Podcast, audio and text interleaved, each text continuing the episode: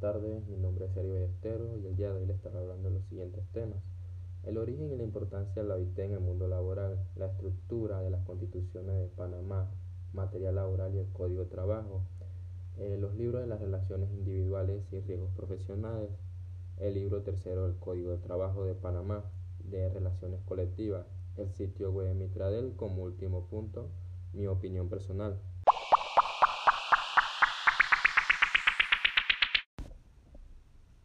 El origen de la importancia de la OIT en el mundo laboral. Este organismo fue fundado a principios del siglo XX, siendo su primer director el general Albert Thomas, un político socialista francés. La aparición de este innovador organismo proporcionó la garantía de mejorar las condiciones laborales, exactamente como ya lo venía haciendo las asociaciones internacionales para la protección legal de los trabajadores esta asociación fue fundada en el año 1901. Este tipo de movimiento se llevó a cabo debido a las necesidades de organizar las diferentes potencialidades laborales involucradas. A partir de los profundos cambios que surgieron en la sociedad por causa del capitalismo y la revolución industrial, esto influyó significativamente en los diversos partidos, agrupaciones de trabajadores, gremios y obreros, que todavía en la actualidad continúan luchando, logrando avances notorios en materia laboral. La importancia de la OIT en el mundo laboral. Las normas internacionales del trabajador, declaraciones, políticas, los resultados del sistema de control, las resoluciones, las iniciativas, los programas y las reuniones sectoriales de la organización pueden llegar a repercutir de forma directa o indirecta en las discusiones y debates nacionales, donde resaltan las políticas y las normativas que se encuentran dentro de la gestión diario y en las proyecciones empresariales futuras. Debido a todo esto, es de gran importancia que las empresas, por medio de sus organizaciones que las representan, busquen la forma de desempeñar un papel central del liderazgo y orientar el trabajo político, las técnicas de la OIT que influyen en dichas empresas. La finalidad de esto es conseguir que las prioridades y necesidades de la empresa que contengan actividades en diversas áreas y sectores económicos se vean totalmente reflejados en el trabajo técnico y en las políticas de Organización Internacional del Trabajo.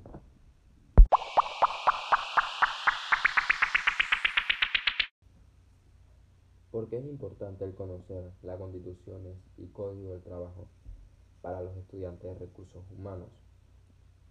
La constitución política de la República de Panamá de 1972 es la carta fundamental panameña actualmente vigente.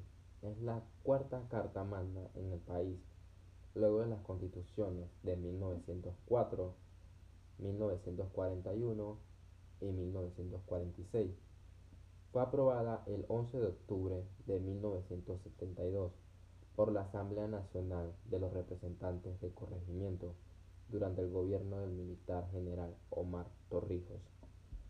El Código del Trabajo, decreto del gabinete número 252 del 30 de diciembre de 1971, contiene las modificaciones de la ley número 44 del 12 de agosto de 1995 que trata de las normas para regularizar y modernizar las relaciones laborales. La importancia de conocer el Código de Trabajo. El Código de Trabajo de Panamá cuenta con 1067 artículos. Es lógico que las personas no están obligadas a leer cada uno de ellos. Sin embargo, sí es importante que tengan al menos una idea de sus partes y de los mandatos que ahí se reglamentan.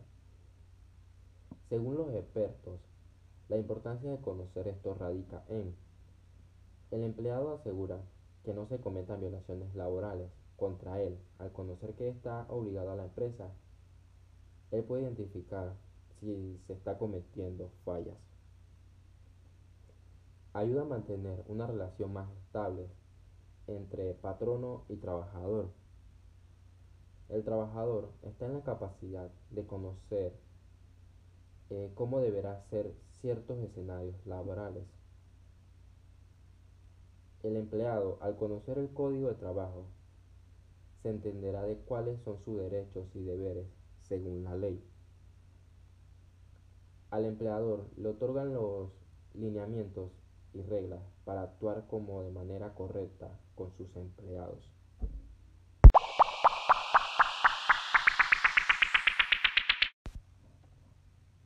Relaciones individuales y riesgos profesionales. Título 2. Contrato de trabajo. Capítulo 1. Formación y prueba. Artículo 62. Se entiende por contrato individual de trabajo, cualquiera que sea su denominación, el convenio verbal o escrito, mediante el cual una persona se obliga a prestar sus servicios o ejecutar una obra a favor de otra, bajo la subordinación o dependencia de ésta. Eh, se entiende por relación de trabajo, cualquiera que sea el acto que le dé origen, la prestación de un trabajo personal en condiciones de subordinación jurídica o de dependencia económica. Capítulo 2. Duración. Artículo 73. Los contratos de trabajo podrán celebrarse por tiempo indefinido, por tiempo definido o por una hora determinada.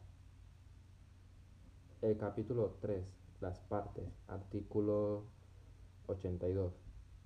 Son trabajadores todas las personas naturales que se obliguen mediante un contrato de trabajo verbal o escrito, individual o de grupo, expreso o presunto, a presentar su servicio o ejecutar otro bajo la subordinación o dependencia de una persona. Los riesgos profesionales, capítulo 1, artículo 291.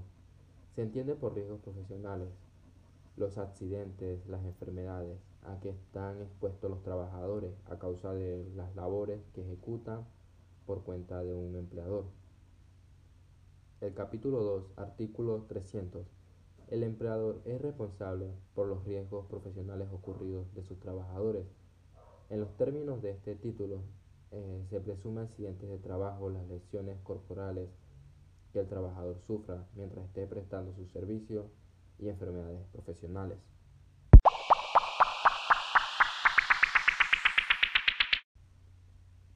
Las relaciones colectivas, capítulo 1, disposiciones generales. El artículo 398, la Convención Colectiva de Trabajo, es todo acuerdo escrito relativo a las condiciones de trabajo y de empleo, celebrado entre un empleador, un grupo de empleadores o una o varias organizaciones de empleadores. Por una parte y por la otra, varios sindicatos, federaciones, confederaciones o centrales de trabajadores Artículo 399. La convención colectiva se suscribirá a tres ejemplares, una por cada parte, y el tercero se presentará al Ministerio de Trabajo y Bienestar Social. Capítulo 2. Efecto de las convenciones colectivas. Artículo 405. Adicionado por el artículo 5 de la Ley número 2 del 13 de enero de 1993 la convención colectiva se aplicará a todas las personas que trabajen en las, en las categorías comprendidas en la convención, en la empresa, negocio o establecimiento. Aunque no sean miembros de los sindicatos, los trabajadores no sindicalizados que se beneficien de la convención colectiva estarán obligados durante el plazo fijo en la convención colectiva a pagar las cuotas ordinarias y extraordinarias acordadas por el sindicato y el empleador quedará obligado a descontárselas de sus salarios y entregarlas al sindicato. Artículo 407. Toda convención colectiva obliga a las partes y a las personas en cuyo nombre se celebre o sea aplicable. Igualmente rige para los futuros afiliados de las respectivas organizaciones de empleadores y para los trabajadores que con posterioridad ingresen a la empresa comprendidas en la convención. desde la fecha de la afiliación o del ingreso a la empresa, respectivamente. Capítulo 3. La duración. Artículo 410. La duración de la convención colectiva no será inferior a dos años ni mayor a cuatro años. El artículo 414. Al cierre de una empresa, negocio o establecimiento, la convención colectiva vigente cesará en sus efectos y regirá solamente en las demás empresas, negocios o establecimientos para lo que fue acordada.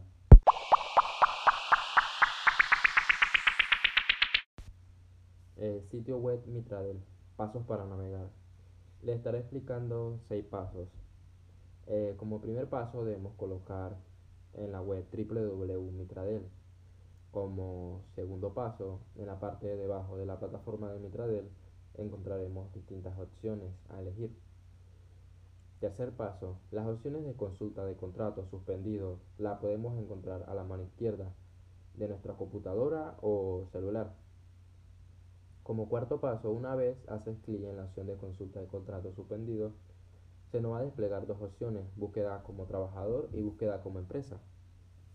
Como quinto paso, en las opciones de búsqueda como trabajador, nos van a pedir que coloquemos eh, nuestra cédula. Una vez colocamos nuestra cédula, nos va a decir si el contrato está suspendido o si ya fue activado.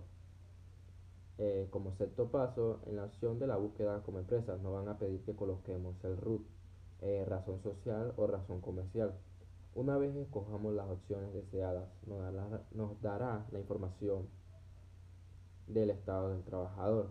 Para encontrar las opciones de preguntas frecuentes, podemos irnos a la web y colocar preguntas frecuentes Mitradel para una búsqueda más efectiva.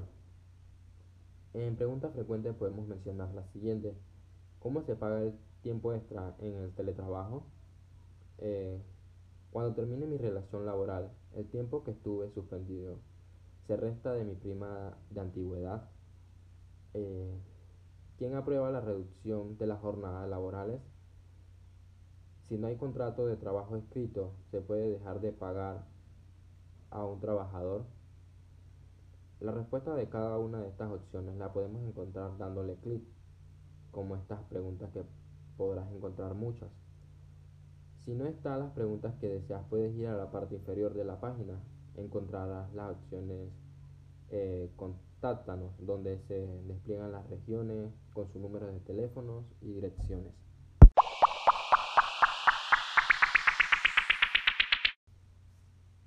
Relaciones laborales en la actualidad según la OIT.